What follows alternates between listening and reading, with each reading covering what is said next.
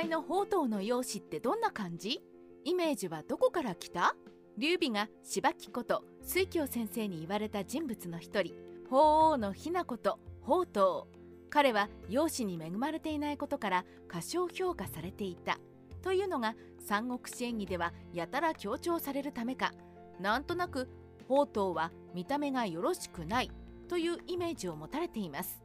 しかし実際には宝刀の容姿ってどんな感じだったのでしょうか？今回は宝刀の容姿についてそして三国志時代の要望について少しお話ししたいと思います。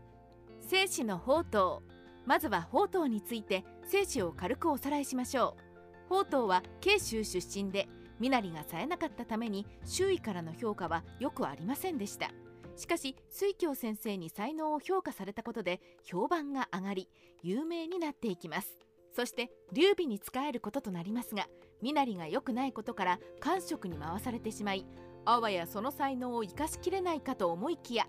露宿諸葛亮が取りなしたので劉備は一晩語り合いその才能を認めて諸葛亮と同役職を与えることとなります。さてここで疑問点。この「身なりが冴えない」というのはどういう感じなのでしょうか？生死での宝刀の要望宝刀伝を見ると若い頃から牧丼で誰も評価しなかったとあります。この牧丼とは生蔵性質が素直で鈍いという意味です。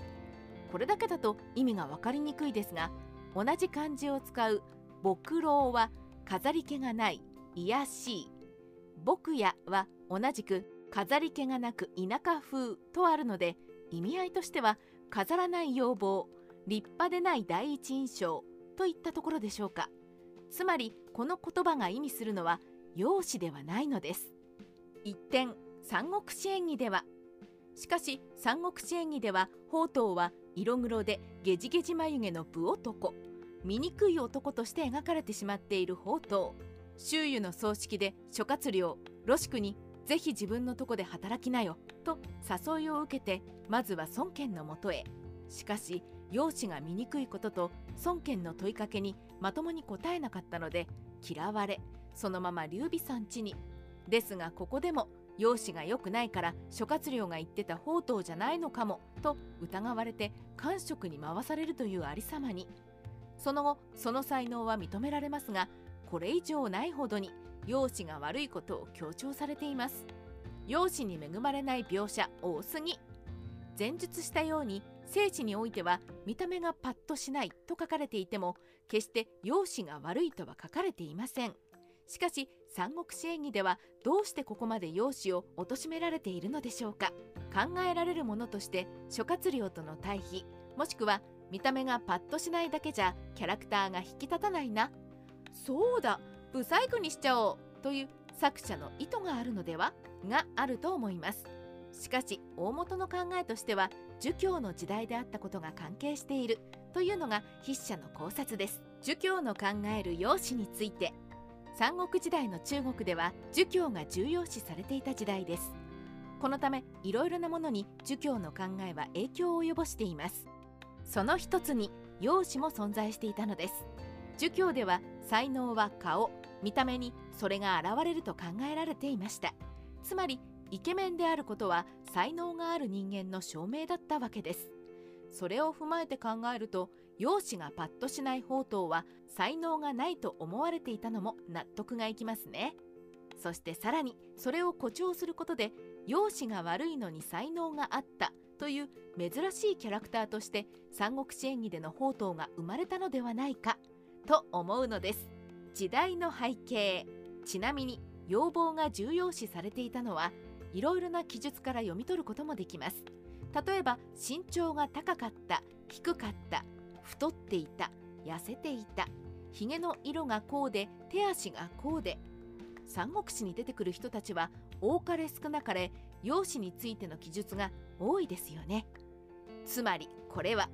記述として残すほど容姿が重要視されていたことの証明であると考えられるのではないでしょうか。そういう時代と考えると要望に恵まれないというだけで才能の芽が出なかった人も多かったのかな？なんて何とも言えない気分にならずにはいられないシーンだと思います。おっと？最後にちょっと三国志演義での宝刀について。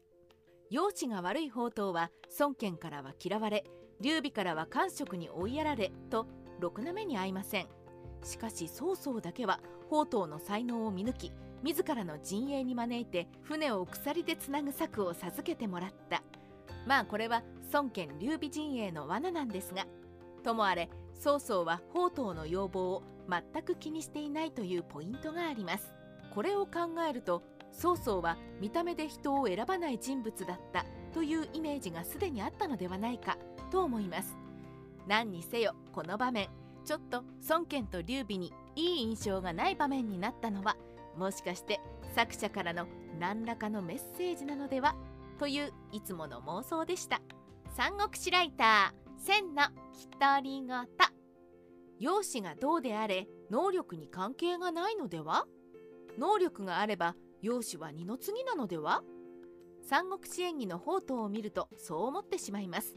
しかし容姿がパッとしない卑しい田舎っぽいと言われるとビジネスの場でノースーツノーネクタイでいるようなイメージも湧いてきます